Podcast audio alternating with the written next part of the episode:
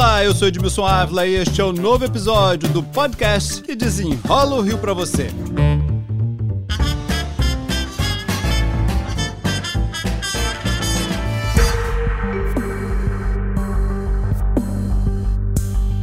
A milícia mostrou a sua força, né, gente? Depois da morte de um miliciano, 35 ônibus foram queimados num só dia. Mas qual o tamanho dessa força que afronta o estado do Rio de Janeiro? O grupo de estudos dos novos ilegalismos da Universidade Federal Fluminense pesquisou o assunto. Quem desenrola pra gente é um dos coordenadores desse estudo, Daniel Irata, a quem eu já agradeço pela participação. Olá, Daniel, tudo bem? Tudo bem, Edmilson. Como está? Obrigado pelo convite, prazer falar contigo. Opa, vamos desenrolar esse assunto, tentar dar um, uma dimensão para quem está ouvindo a gente assim. Que tamanho tem isso que afronta um estado, né? Afronta uma cidade, uma capital inteira. O estudo de vocês é, conseguiu mapear tudo isso? Nós conseguimos, né, ou procuramos, através do estudo, né, determinar o, a extensão populacional e territorial do controle territorial armado no Rio de Janeiro. Isso significa né, entender como é que funciona essa lógica do controle territorial armado e a sua extensão e expansão. Nesse momento, nós temos aí mais de 50% né, do território da região metropolitana do Rio de Janeiro controlada por milicianos, e um pouco menos do que isso controlada por facções do tráfico de drogas. É um número bastante expressivo, porque realmente a gente não imaginava encontrar né, um volume tão grande, né, uma extensão tão enorme desse controle territorial no Rio de Janeiro, ainda que a gente saiba dos problemas que atingem o nosso estado. E como é que vocês fizeram isso para chegar nesse número, hein? Como é que consegue ter essa precisão? É bairro a bairro? Como é que funcionou isso, hein?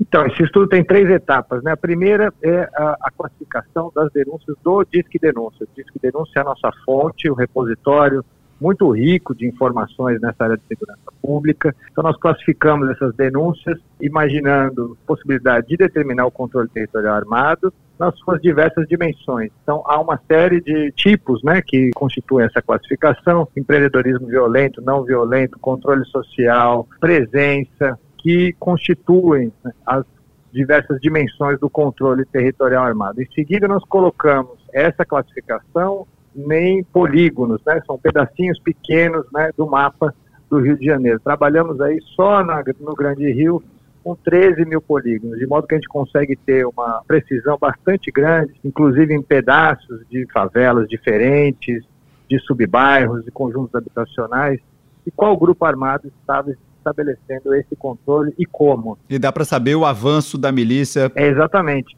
Muitas vezes nós temos, por exemplo, no asfalto controle de milícias e no morro controle de facções do tráfico de drogas. Por vezes nós temos uma mesma favela que é repartida em diferentes facções do tráfico de drogas ou de grupos milicianos.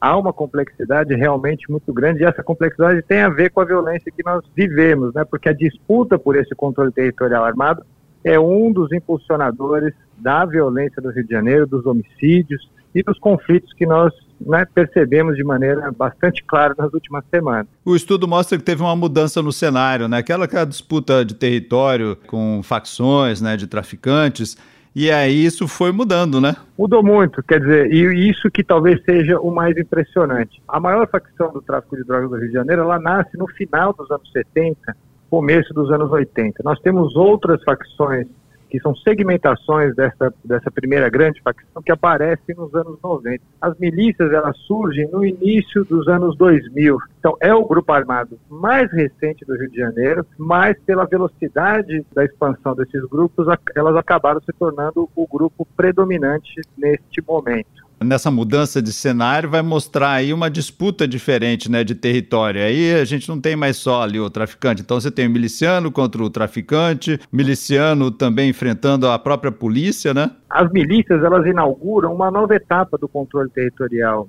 porque justamente elas têm um modelo de negócios que é muito mais diversificado do que o tráfico de drogas, que atuava basicamente na venda varejista de drogas, roubos, etc. E, portanto, elas têm né, um, uma alavancagem econômica muito maior do que o tráfico tinha anteriormente. Inclusive, parte das facções vem copiando as estratégias né, de atuação nos mercados das milícias. Além disso, é bom sempre destacar né, que desde a CPI das milícias já foram identificados muito claramente agentes de Estado que fazem parte desses grupos, seja pela conivência e tolerância ou até por participação direta. Né? Então isso propicia né, uma dupla vantagem desses grupos milicianos com relação às facções do tráfico de drogas, porque tem um modelo de negócio e um anteparo político que permitiu a sua expansão de maneira muito acelerada. A pesquisa também mostra claramente que é um negócio muito diversificado, né? Vamos falar aí o que vocês encontraram aí desse negócio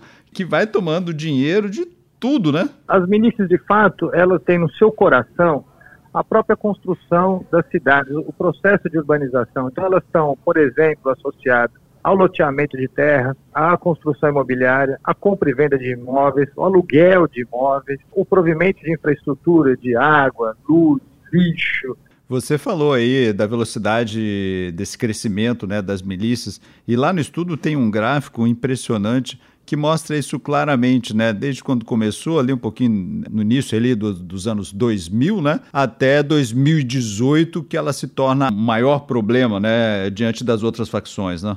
Por volta do ano de 2008, quando nós tivemos a CPI, houve um refreamento da expansão territorial das milícias, e isso muito em função de que a CPI ela atuou sobre essas bases econômicas, esses negócios diversificados que nós mencionamos aqui agora, né? e também esse anteparo político. Foram mais de 200 pessoas iniciadas aí, entre policiais, políticos, membros do Poder Judiciário, etc., que estavam trabalhando em associação com esses grupos. Mais recentemente, isso foi abandonado, nós tivemos uma opção muito clara, apenas voltada para a repressão. E a repressão, no fundo, ela, ela, é água no moinho das milícias, ela é alguma coisa que faz funcionar essa lógica do controle territorial armado, e aí realmente as milícias se expandiram muito fortemente nesses últimos anos. Para a gente concluir aqui esse bate-papo, a ideia é que ano a ano esse estudo seja revisto e ampliado, mostrando aí é, como vem sendo o comportamento desses grupos armados? Sim, a ideia é justamente essa, nós já estamos trabalhando nessa direção. Esse ano nós vamos lançar a atualização para o ano de 2022 da série completa do mapa dos grupos armados. Temos como horizonte né, um mapa dos conflitos e das disputas, enfim, uma série de dimensões, como eu falei, são impactadas por essa lógica perversa. Daniel Irata, um dos coordenadores aí deste importante estudo sobre o avanço das milícias. Muito obrigado pelas explicações aqui. Muito obrigado, Edmilson. Agradeço muito o convite. Este podcast foi editado e finalizado por Felipe Magalhães. E eu, Edmilson Ávila, toda semana desenrola um assunto aqui para vocês. Até o próximo.